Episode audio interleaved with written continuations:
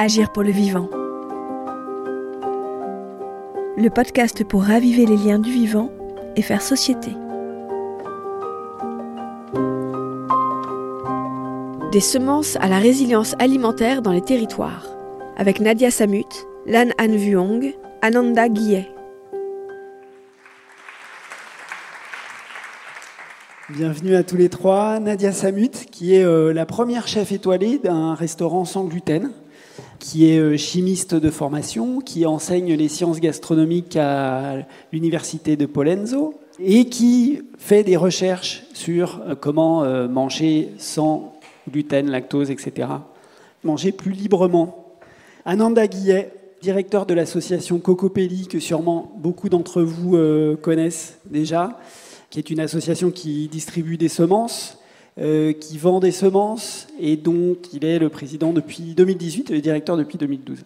Et, mais qui s'occupe, euh, cette association, aussi beaucoup de, protection de la biodiversité et qui a entre 2000 et 2500 variétés ou espèces. Voilà, donc une association euh, très active dans le domaine de la protection des semences libres.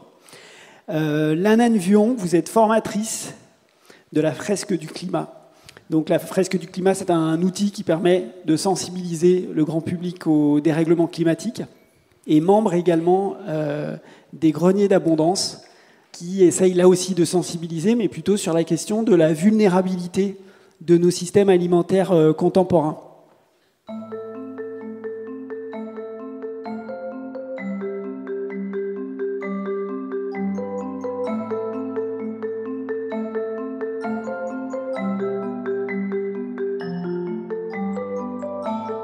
Voudrais poser ma première question à Ananda parce que récemment, je lisais le dernier livre d'Eliot Coleman, qui est un livre sur le maraîchage biologique. Voilà, la, biologie des sols, comment euh, organiser ses parcelles, etc., etc. Et au milieu du livre, il y a une petite citation que j'ai retenue, mais qui, euh, j'allais dire, influence tout le reste.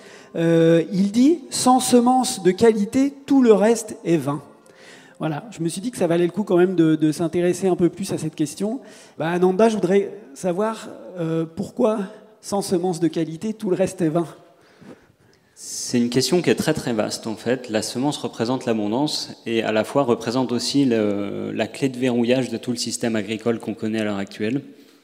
Ça se résume en qui contrôle la semence contrôle le monde.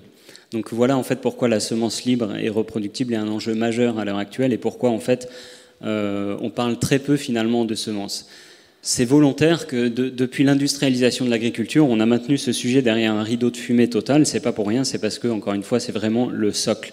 Euh, c'est comme si on essayait de bâtir un, château sur des fondations totalement molles, ça fonctionnerait pas. Donc, la semence, c'est vraiment cette base-là. L'agroécologie, la permaculture, en fait, tous ces grands mots qui sont à la mode à l'heure actuelle ne peuvent pas aboutir sans semences. C'est aussi, les industriels ont utilisé ce levier-là pour verrouiller totalement l'agriculture. Donc on peut, on peut repartir, faire un, un tout petit tour d'histoire pour comprendre comment on en est arrivé là. En fait, la nature commet un effroyable blasphème, c'est qu'elle se reproduit gratuitement. Et ça, une reproduction gratuite dans, un, dans une société mercantile, euh, voilà, ça ne peut pas fonctionner. Donc, quand l'agriculture s'est industrialisée, donc on a calqué le dernier aspect des civilisations euh, sédentaires à la mode industrielle, c'est ce qui a posé le plus gros problème aux, industriels. Donc il a fallu brider cette gratuité. Et pour la brider, la semence, c'est évidemment l'outil de prédilection.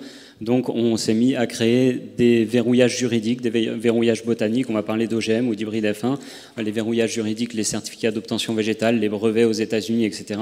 Donc petit à petit, on est rentré en fait dans ce mode industriel pour répondre à cette problématique de gratuité offerte par la nature.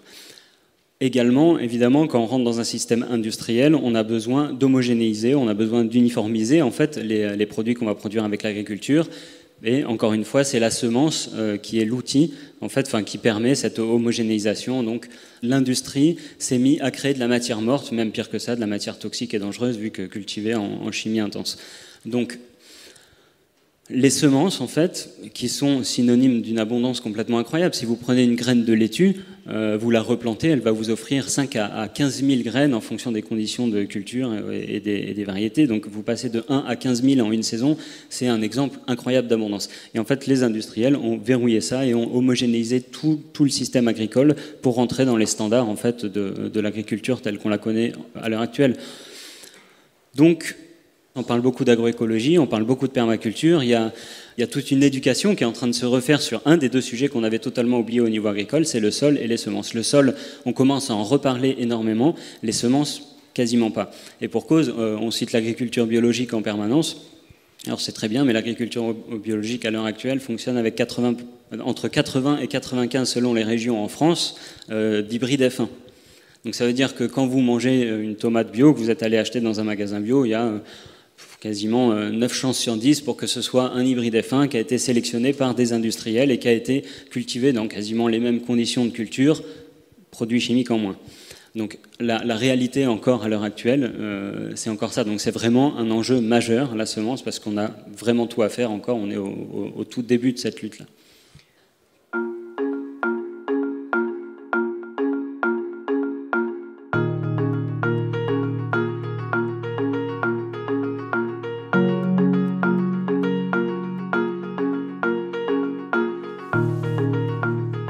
Nadia Samut, quand tu fais tes courses, comment est-ce que tu fais pour traduire euh, cette, préoccupation pour le vivant, cette préoccupation pour euh, les, bonnes semences, semences paysannes reproductibles comme celles que distribue Cocopelli? Comment est-ce que ça, ça entre dans les critères euh, d'achat? C'est pas évident de faire ces courses en essayant d'intégrer cette problématique. Déjà, j'ai une conscience globale sur ce que l'aliment produit chez l'homme, en fait. Et moi-même, j'ai eu des problèmes de santé tellement importants que, liés à l'alimentation et qui m'ont fait euh, totalement réagir en disant je ne pourrai jamais nourrir quelqu'un sans avoir cette conscience alimentaire, en allant jusqu'au bout justement dans cette semence, en comprenant aussi sur mon territoire qu'est-ce qui pouvait se passer, parce qu'à chaque fois que je voyage euh, d'ailleurs à l'étranger ou euh, où l'on m'appelle pour venir cuisiner, j'ai d'abord ce travail de rencontre du paysan et de la compréhension de la manière à laquelle ça se fait. comment ben, ils vont semer, qu'est-ce qu'ils sèment et, derrière quel est le travail qui est fait. Ici, je travaille moi sur le territoire de la région sud. J'habite à Lourmarin, dans le Luberon. Et euh, effectivement, ma manière d'acheter les choses, d'ailleurs, elle n'est pas de les consommer, mais d'abord, elle est de comprendre ce que je vais avoir autour. Je ne cuisine pas parce que je veux quelque chose. Je cuisine parce qu'on me l'apporte. Et ça, pour moi, c'est fondamental, par exemple. Donc, euh, effectivement, j'ai un certain nombre de, paysans, de personnes qui sont autour de moi, qui ont cette conscience-là et qui chaque jour viennent chez moi et me proposent des choses actuellement et justement après cette période de Covid, je peux dire ça comme ça, quand j'ai rouvert mon restaurant, j'ai décidé de faire 12 euh, couverts et 12 couverts. Je fais deux services et, euh, et je n'ai que des choses qui sortent de terre au moment où je vais les cuisiner. Et je cuisine devant les gens justement pour redonner cette conscience-là et pour parler en fait du goût du bonheur. Ce goût du bonheur, pour moi, c'est un goût de manière holistique qui fait du bien, qui régénère la terre qui régénère le corps et qui régénère l'esprit en fait. Et euh, c'est cette cuisine-là que, que, je transmets. Voilà.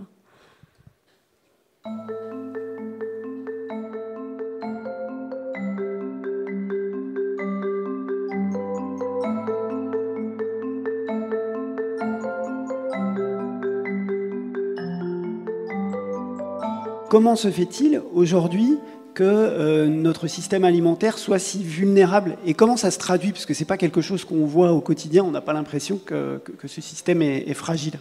Est-ce que tu peux nous en parler, euh, Lanan? Oui. Euh, bah, le système alimentaire est devenu très complexe. Et donc, les travaux des greniers d'abondance, c'est de faire de la sensibilisation sur cette vulnérabilité qu'on a quand même commencé à percevoir avec la crise du Covid, mais qui était assez on va dire, invisible dans le débat public euh, avant, sauf pour les personnes qui s'y intéressent. Donc en gros, on a identifié euh, cinq grandes menaces. Le changement climatique, forcément, euh, dont, vous êtes tous conscients. Bah, un des impacts très clairs, par exemple, c'est que les projections de Météo France pour 2050, c'est des niveaux de sécheresse qui correspondent au niveau sec à extrêmement sec aujourd'hui. Donc extrêmement sec, c'est ce qu'on a eu pendant la canicule de 2003. Et ça, ça sera sur toute une partie du territoire la norme. Donc ça, c'est un des exemples de conséquences du dérèglement climatique. Après, il y a l'effondrement de la biodiversité dont on a beaucoup parlé pendant toute la semaine. L'exemple le plus emblématique, c'est le déclin des pollinisateurs, donc des abeilles. Donc comme il y a trois plantes sur quatre qui dépendent de la pollinisation dans les plantes qu'on cultive, euh, forcément ça va avoir des impacts. Mais il y a aussi la biodiversité cultivée qui décline et qui rend les cultures beaucoup plus euh, vulnérables aux, aux bioagresseurs. Les trois derniers facteurs, qui sont peut-être un peu moins connus, c'est la dépendance du système à des ressources externes. Euh, en fait, les fermes au début du siècle étaient quasiment toutes autonomes en énergie et en équipement euh, et en intrants, y compris donc les semences. Et aujourd'hui, elles sont dépendantes euh, pour quasiment tout. Donc, en France, notamment, le système alimentaire est, est motorisé. Donc, sans pétrole, on ne fait rien, et notamment dans les champs, mais même pour aller chercher à manger. Il y a 90% quasiment de l'alimentation qui passe par le circuit de la grande distribution. Or, la grande distribution, c'est un système extractiviste et qui a accès à de l'énergie en abondance et pas cher. 100% du pétrole français est importé, donc euh, on n'a pas de pétrole. On n'a pas de fabricants de tracteurs euh, français, enfin on n'en a plus, on en a eu, il n'y en a plus. Les semences, euh, il faut les acheter, on ne peut plus faire de la sélection dans les, dans les champs. Donc il y a vraiment une dépendance du système alimentaire à des acteurs externes. Et enfin, les deux derniers points, c'est la, dégradation et l'artificialisation des sols. Donc on estime qu'il y a 40% des sols en France qui manquent de matière organique. Et en termes quantitatifs, euh, il y a l'artificialisation euh, des sols qui progressent euh, trois fois plus vite que la croissance démographique en France. Donc, depuis les années 80, c'est deux fois la Gironde qui a été artificialisée et ça continue. Donc actuellement en France, on produit suffisamment pour être autonome, pour exporter un petit peu et puis pour cultiver, dédier quelques hectares pardon, à la production de bioénergie. Euh, mais si on continue comme ça, avec la croissance démographique, en 2050, euh, on ne pourra plus faire ça, donc euh, avec nos régimes alimentaires et nos pratiques actuelles. Et enfin, le dernier point, c'est l'instabilité économique et sociale et la grande précarité des agriculteurs, qui est donc la classe socio-professionnelle la plus, avec le plus fort taux de pauvreté. On a parlé du taux de suicide, etc. et en fait de cette dépossession de savoir-faire et de cette autonomie.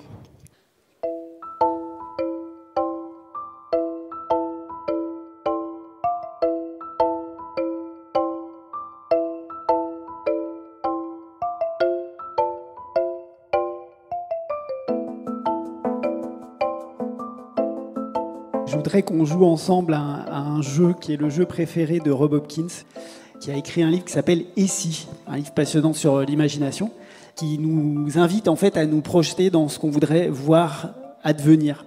Alors aujourd'hui, l'association Cocopelli, on sait qu'elle est ultra active dans euh, justement la, défense des semences libres. Et je voudrais savoir si euh, Cocopelli arrivait à, gagner sa bataille, si j'ose dire, euh, si demain Monsanto Bayer faisait euh, faillite parce qu'on ne peut plus vendre d'OGM, etc. Et donc si euh, ce, nouveau monde euh, arrivait, à quoi est-ce qu'il ressemblerait? Et finalement, voilà, c'est quoi l'objectif à long terme d'une association comme Cocopelli? Et dans quel paysage, dans quel monde est-ce qu'on pourrait vivre? Je vais quand même expliquer pourquoi je vais avoir du mal à répondre à cette question, parce qu'en fait, euh, bon, on n'y est vraiment pas. En fait, le, but d'une association comme Cocopelli, c'est comme le but, il me semble, de quasiment toute association, c'est d'atteindre son objectif et donc de ne plus exister. Et on n'existera plus quand tout un chacun reproduira lui-même sa propre semence. En fait, euh, pour revenir un tout petit peu à ce que je disais tout à l'heure, un des grands changements qu'a vécu la paysannerie, qui est devenue euh, par ailleurs les exploitations agricoles, en fait, c'était la séparation de la production et de la reproduction. Jusqu'à l'industrialisation de l'agriculture, c'était les paysans qui étaient en charge de la reproduction, autant de la reproduction que de la production. Et en fait, en séparant euh, ces deux aspects de la paysannerie, pour transformer la paysannerie en agriculture et en exploitation agricole, ce sont les industriels qui ont pris la partie reproduction et les paysans, devenus les agriculteurs, les exploitants agricoles, qui ont récupéré la partie production. Et en fait, en séparant totalement ces, deux thèmes qui sont pourtant intrinsèquement liés, euh, c'est comme ça qu'on a vraiment euh, détruit le système agricole tel qu'on le connaît aujourd'hui. Donc, dans mon idéal, en fait, évidemment, ce serait un monde où la paysannerie a repris une place importante et où les paysans sont devenus maîtres euh, également de la reproduction.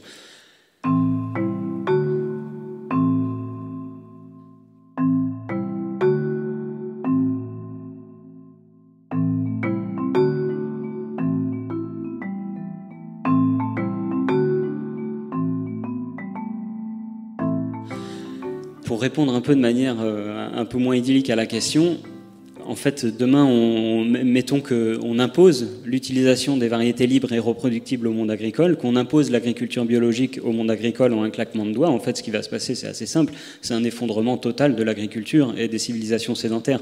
Ce serait vraiment euh, se mettre un doigt dans l'œil jusqu'au coude de penser qu'en claquant des doigts, Cocopelli peut avoir gain de cause, entre guillemets, et qu'on va se retrouver dans le meilleur des mondes avec des semences euh, libres un peu partout, une agriculture euh, biologique et de la permaculture un peu partout. Vous prenez un sol comme le sol de la il va falloir hein, une bonne cinquantaine d'années avec des pratiques agroécologiques intensives avant de récupérer ce bout de polystyrène qui est devenu euh, le sol de la Beauce. Et ça, on est en France en France et, maintenant avec la mondialisation, ce qui se passe à l'autre bout euh, du monde se passe dans notre assiette. Vous allez au Brésil, vous allez aux États-Unis, les taux d'érosion sont complètement incroyables. On, ne peut pas transformer ces sols-là en un claquement de doigts euh, avec une agriculture résiliente et avec une agriculture euh, biologique. Je suis désolé, ça, ça répond qu'à moitié à la question, mais il, me semble que c'est très très important de le rappeler parce que dans les pays occidentaux, on a quand même une fâcheuse tendance à, à poser les pierres d'angle avant d'avoir mis les fondations, et en fait, il y a il y a une grande mode qui est en train d'arriver là très très fort sur l'agroécologie que je trouve très très positive, mais il faut quand même être réaliste sur ce qui se passe à l'heure actuelle au niveau de,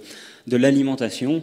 On a du mal à se rendre compte de ce qu'un humain consomme en fait à l'heure actuelle. Et pour reprendre le terme de la résilience, on n'a plus de cave, on n'a plus, euh, on stocke plus. Euh, les familles fonctionnent en fait comme l'industrie à flux tendu. Ça veut dire qu'on descend euh, aller faire ses courses à peu près tous les deux trois jours. Alors qu'à l'époque, c'était tout un système de stockage, de greniers, de caves, qui en fait conscientisait de fait euh, à ce qu'une famille consomme tout au long de l'année. Et quand on est conscient de ça, on se rend compte que, pour revenir au monde idéal, au niveau rural, c'est un monde de, paysannerie et surtout de polyculture élevage. En fait, on, ne peut pas sortir, à mon avis, tout l'écosystème en fait euh, de l'élevage et de la diversité de l'agroécologie. Et je pense que c'est une très grosse erreur qu'on est en train de faire euh, dans nombre de milieux écologiques à l'heure actuelle, c'est de euh, mettre par exemple le véganisme en tête de proue euh, de l'agroécologie, ce qui est un, non-sens technique. Parce qu'à un moment d'ailleurs, j'en place une petite comme ça, mais le véganisme n'existe pas à l'heure actuelle. Une carotte qu'on va acheter dans le magasin bio, il y a 9 chances sur 10 pour qu'elle ait poussé dans du fumier, qui est bien évidemment issu de l'élevage. Donc là encore, on a tendance à se mettre même pas des œillères, mais des pelles à la place des œillères, et de se dire, ça c'est mon idéal, et pas du tout de regarder en fait ce qui se passe autour de tout cet écosystème. Donc je pense que voilà, il faut, c'est vraiment très important. Euh, la, semence, c'est le premier maillon de la chaîne. Si on refuse de modifier tous les autres maillons, il se passera juste rien en fait.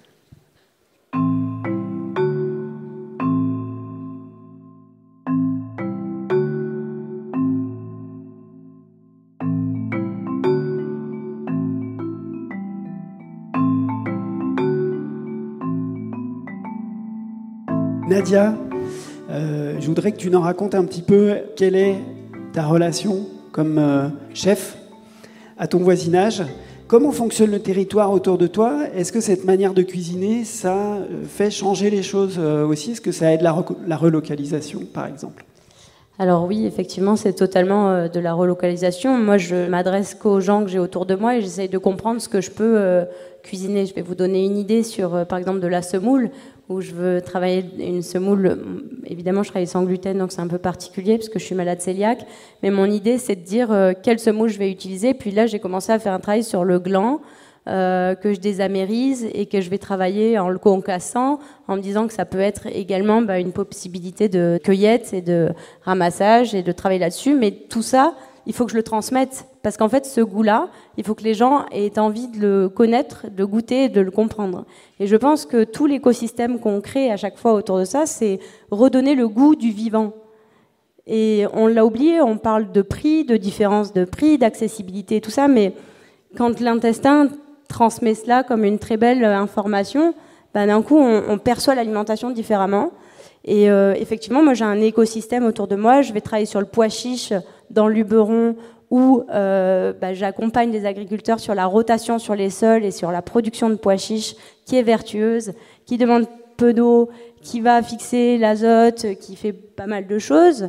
Et moi, en plus, de manière nutritionnelle et nutritive, c'est extraordinaire. Je vais le travailler pour beaucoup de choses. Je vais faire mon pain à la farine de pois chiches, puis après, je vais utiliser cette peau qui me reste dans mon moulin, parce que j'ai un moulin, euh, pour faire euh, du muesli ou autre chose. Et puis, je vais utiliser l'eau de cuisson de pois chiches pour la cuisiner aussi. Et puis je vais faire du tofu de pois chiche qu'on appelle le tohu en Birmanie et je vais le transformer. Et là, j'ai créé tout un environnement autour du pois chiche qui fonctionne. Eh bien, c'est donner une nouvelle euh, valeur à cette chose-là que d'autres connaissaient pas. Et quand on me demande d'aller cuisiner dans des écoles, justement, et j'accompagne la cuisine collective quelquefois, je dis n'allez pas chercher plus loin en fait. Regardons autour de nous et qu'est-ce qu'on peut produire réellement et comment on peut l'utiliser. Et c'est là en fait que je crée des recettes ou des goûts que je transmets de manière très simple pour que les gens ben, aient une nouvelle, euh, un nouveau chemin euh, culinaire, gustatif, de mémoire, ce qu'on appelle la Madeleine de Proust aussi, pour les créer dès le plus jeune âge et que les gens se, souviennent de ça. Et il y a plein de techniques que je cherche et que je trouve euh, pas très loin d'ici, en Méditerranée en général, euh, et qui s'adapte très bien à tout ce qu'on a autour de nous. Tu peux, tu peux donner un, un exemple? Ben, Typiquement, par exemple, pour le gland, c'était utilisé en Kabylie. Faire euh, cette, cette semoule-là, c'était déjà le pois chiche. On fait euh, la soca à Nice, on fait le panis à Marseille, on fait le, je sais pas, la farinata à Gênes, etc. Tout ça, tous ces goûts, on les a déjà quand même ancrés, mais on les a laissés de côté. On fait le houmous ou la salade de pois chiche, alors qu'on peut aller chercher beaucoup plus loin. Sur la farine de riz de Camargue, par exemple, moi je travaille le riz ici eh ben, euh, euh, je vais aller créer des matières avec. Ça va être euh, ben, la farine de riz, bien sûr, puis je vais la moudre de différentes façons. Je vais pouvoir faire un cookie à la farine de riz rouge, mais derrière, je vais aller chercher autre chose pour créer un lait de riz qui va être un peu plus épais que ce qu'on nous vend dans le commerce. Enfin, tout ça, en fait, vient justement de cette interrogation sur les ingrédients que je vais avoir autour. Par exemple, j'utilise la pomme qu'on a dans notre région pour faire des textures végétales. Je vais faire euh, mes gâteaux à partir de la chair de pomme, etc. Parce que je ne voulais pas d'œufs euh, au litre dans mon laboratoire alors qu'on est obligé d'avoir ça. Donc en fait, moi je me pose des questions, c'est tous les jours, qu'est-ce que j'ai autour de moi et comment je vais pouvoir le travailler. Et après, derrière ça, je vais aller comprendre pour, par exemple, euh, le pois chiche. On travaille sur la semence de pois chiche du roi René, qui était une semence plutôt ancienne en fait, et qui commence après trois ans d'études et de d'essais à fonctionner. Donc, j'essaye de trouver quels sont les agriculteurs autour qui vont avoir envie de partager euh, cette valeur avec moi et puis de faire ce projet ensemble. Voilà, c'est la constitution de filière.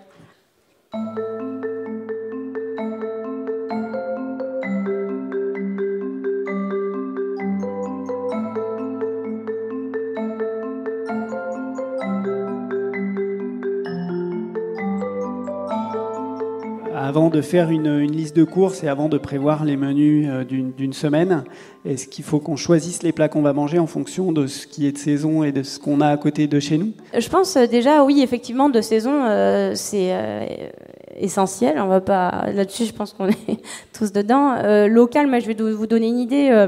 souvent, quand on trouve des graines de courge bio en France, elles viennent d'ailleurs ça me dérange en fait, c'est difficile pour moi. Ça par exemple, ça n'arrive pas dans ma cuisine, c'est pas possible. En revanche, par exemple, je vais utiliser, là j'ai fait un travail sur la châtaigne de Colobrière, et euh, bah, cette châtaigneraie, euh, sur euh, des essais, je fais des tests de pesticides. Sur 350 pesticides testés, j'avais zéro résidu. Et j'expliquais en fait que ce pain-là ben, n'avait pas besoin d'être bio ou pas bio. As testé la présence des pesticides dans... dans... la châtaigne en fait. Et j'expliquais la, aussi la valeur nutritionnelle et la valeur globale du produit qu'on propose et le goût qu'il y a derrière. Et ça, c'est essentiel aussi d'essayer de faire comprendre le goût des choses et de la manière à laquelle on l'a fait. Parce que les gens sont perdus entre 10 000 labels, euh, euh, compréhension. On peut vous dire, je vais chez mon petit producteur acheter du bio, mais comme euh, il le disait, ça peut être fait d'une façon pas forcément, voilà. Avec des graines F1 en particulier. Donc moi, j'ai cette sensibilité au vivant. C'est essentiel. Si vous goûtez ma farine de bois chiche, elle est tellement vivante que ben, elle vous inspire et vous n'avez pas besoin d'être un grand chef, par exemple.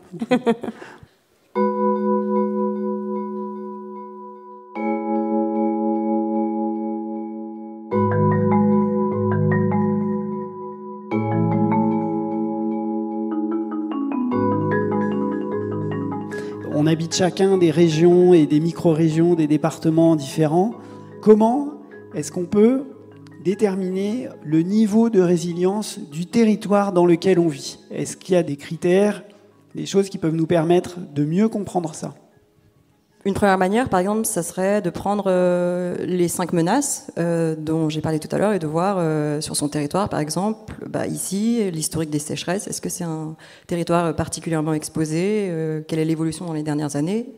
Sur la biodiversité, quelles sont les pratiques agroécologiques, euh, sur les sols, quel est le rythme d'artificialisation des sols, quelle est la politique foncière, la précarité économique des consommateurs et des agriculteurs, qui sont donc à un bout de la chaîne et à l'autre, et euh, leur autonomie euh, énergétique.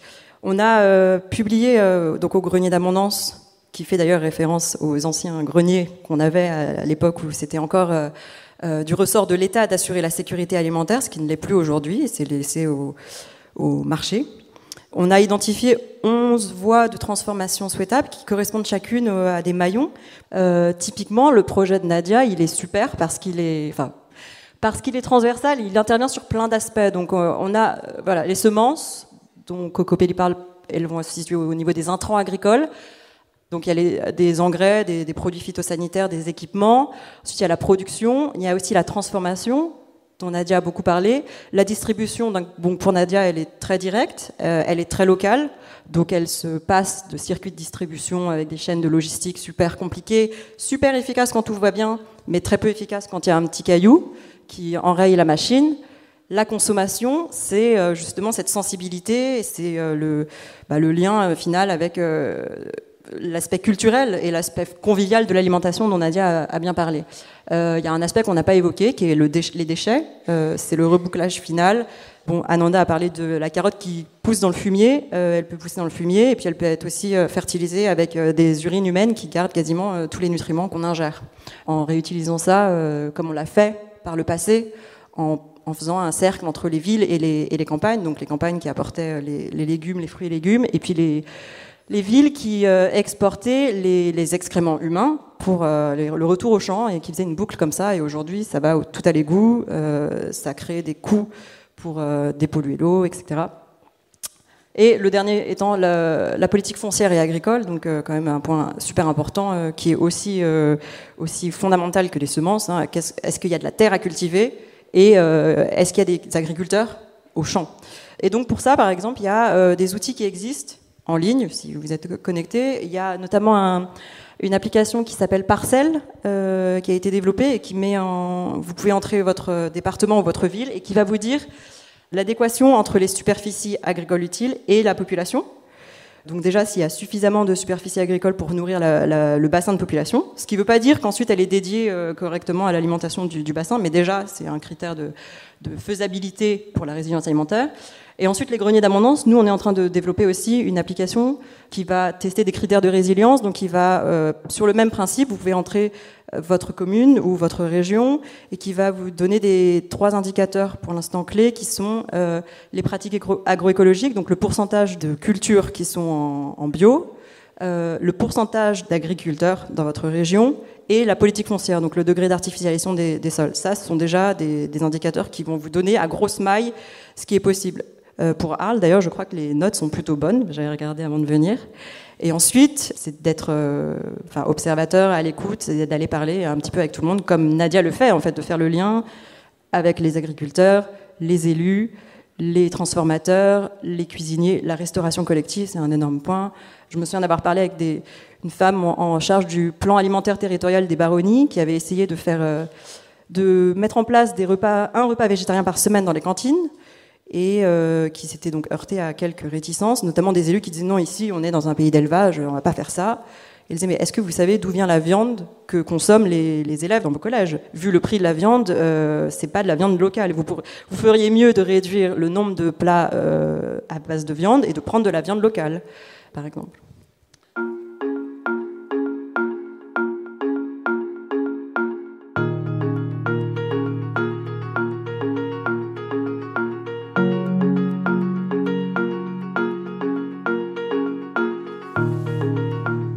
Il y a une, question que je me pose quand je traverse un, marché et que je voudrais poser à, Ananda, c'est euh, on évoque beaucoup la reproduction des graines.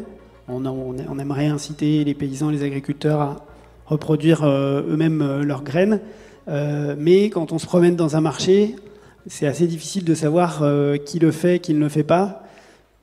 Est-ce que dans les partenaires, les membres, les clients de Cocopelli, il y a beaucoup de paysans qui euh, reproduisent eux-mêmes euh, leurs semences Eh bien peu, non, non, très peu.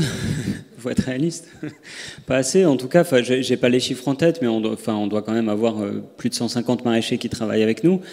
Ceux qui ont vraiment fait le pas de passer sur des variétés reproductibles euh, j'en connais pas un seul qui regrette. C'est un métier différent en fait, totalement. Ça veut dire qu'on va, on va travailler avec euh, des variétés qui vont être évolutives, qui vont s'adapter au, terroir. En fait, ça implique aussi évidemment qu'on a des vraies pratiques agroécologiques parce que sinon ça sert à rien. Ça veut dire que le maraîcher en question, il a remis euh, en place un système qui va pouvoir accueillir ces variétés. Et là, le, sujet principal, c'est le sol. La première cause d'assèchement des sols, c'est évidemment les pratiques culturelles. On est d'accord. Des vers de terre dans un sol mort, vous en avez, je sais plus, 400 individus quasiment à l'hectare, alors que dans un sol vivant, ça se compte en tonnes et ça va creuser des centaines de milliers de kilomètres de galeries sur un territoire donné, donc permettre au sol de garder l'eau, de la restituer aux plantes, etc. Donc toutes ces pratiques vont aller avec les variétés libres et reproductibles. Donc c'est faisable, mais c'est quasiment un autre métier que si on utilise des variétés hybrides avec un calendrier de culture, on sait qu'on va semer, tout va lever au même moment, la récolte va se faire au même moment, on va échelonner les semis pour échelonner les récoltes, mais il va y avoir aucune résilience ni aucune euh, fluctuation des, variétés. Les hybrides F1, on peut assimiler globalement ça à des clones. Donc quand on travaille avec des clones et qu'on travaille plus avec des clones, ça implique un autre métier que malheureusement on n'apprend pas dans les BPREA et qu'on n'apprend pas en fait aux maraîchers en devenir, absolument pas. Au contraire, on va leur dire vous devez utiliser des hybrides F1 parce que c'est le seul moyen en fait de, vous en sortir au niveau économique dans un métier qui est hyper dur, il faut le dire. Enfin, être maraîcher, on n'est pas aux 35 heures, euh, on a, on a des payes à la fin du mois qui sont largement en dessous de la moyenne pour un, taux de travail et de, dureté de travail qui est, qui est juste colossal en fait surtout si on a fait le choix d'utiliser le moins de mécanisation possible. Donc c'est un, un travail vraiment, vraiment dur. Donc c'est possible, c'est un autre métier. Je pense que ceux qui l'ont vraiment fait euh, ne le regrettent pas. Et surtout, on va pouvoir aussi valoriser ces légumes d'une autre manière si on a réussi en fait à sensibiliser notre clientèle sur les marchés locaux, d'expliquer en fait pourquoi toutes les tomates ne font pas exactement 10 cm de diamètre, de faire goûter, de parler des nutriments parce que c'est l'aspect le plus important. C'est vraiment encore une fois les nutriments manger du vide, ça sert à rien. Vous pouvez manger 3 euh, kilos de riz euh, blanc euh, produit dans, les conditions. Enfin, ça sert à rien. On se, gave les intestins et l'estomac de matière morte. Donc tout ça, c'est un, travail d'éducation. En fait, il faut se rendre compte de ça. Le sol, la semence, ce sont deux sujets qui sont les piliers de nos civilisations sédentaires et on n'en parle jamais. Absolument jamais. Ça veut dire qu'un enfant, à l'école, à aucun moment dans son parcours, on va lui parler de la graine. Vous allez en Inde, vous allez en Amérique latine, euh, dans des villages euh, ultra paumés, vous leur donnez des semences, c'est de l'or, véritablement. Ils ont vraiment gardé, en fait, cette... Nous, on a totalement oublié ce que c'est.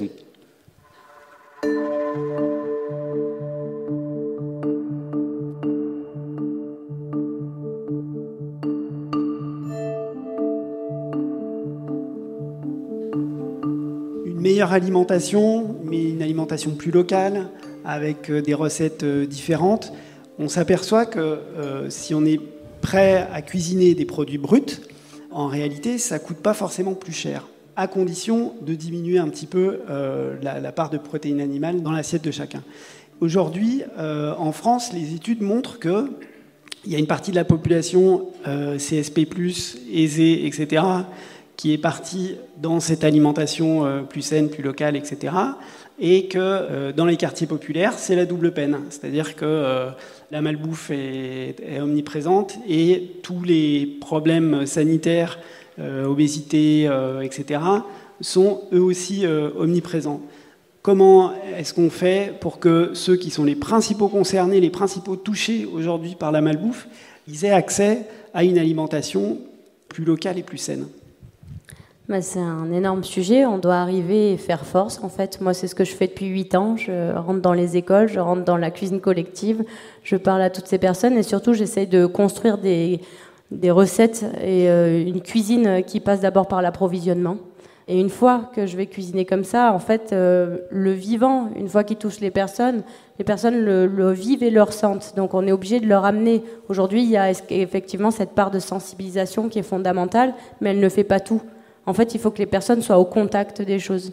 L'année dernière, j'ai monté un projet sur la ville de Martigues qui s'appelle Le goût de Martigues, qui avait pour but en fait de recréer du lien social euh, sur la ville et d'essayer de faire parler chaque personne, chaque communauté de leur alimentation, du goût de ce qui faisait leur vie locale.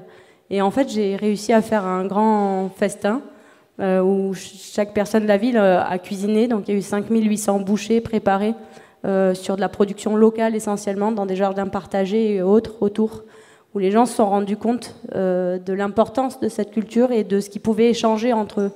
Et ce que tu disais tout à l'heure, c'est vraiment ça, c'est l'échange et le lien en fait, pour que les gens se rappellent d'abord de l'importance de l'économie de la cuisine, parce que d'abord il y a effectivement le déchet, tout ça, puis on, quand on apprend à faire des bouillons, quand on ne jette pas, quand on va réutiliser, quand on cuit un poulet, et puis que pendant la semaine, on va réutiliser quelques, quelques trucs pour faire le bouillon, puis après des boulettes, puis après des choses.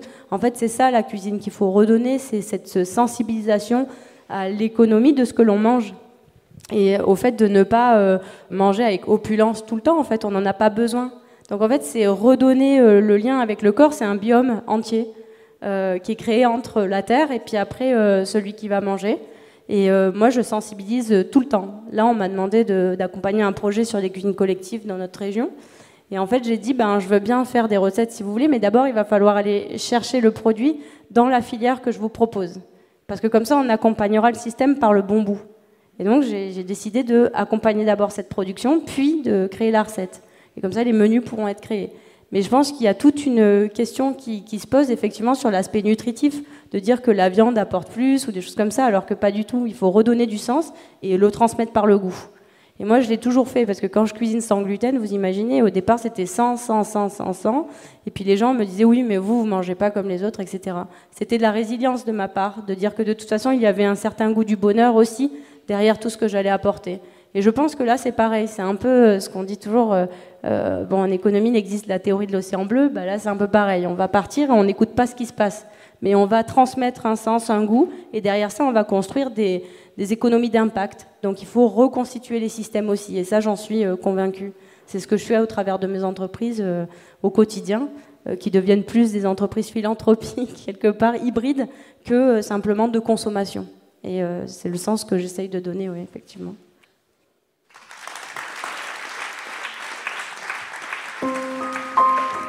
Des semences à la résilience alimentaire dans les territoires. Avec Nadia Samut, chef, Lanan Vuong, membre des Greniers d'Abondance, formatrice de la fresque du climat, et Ananda Guillet, directeur de Cocopelli. Un entretien modéré par Lionel Astruc, écrivain journaliste. Agir pour le vivant. Un programme de réflexion et d'action dans la durée, à l'initiative d'Actes Sud et Comuna. Une production création collective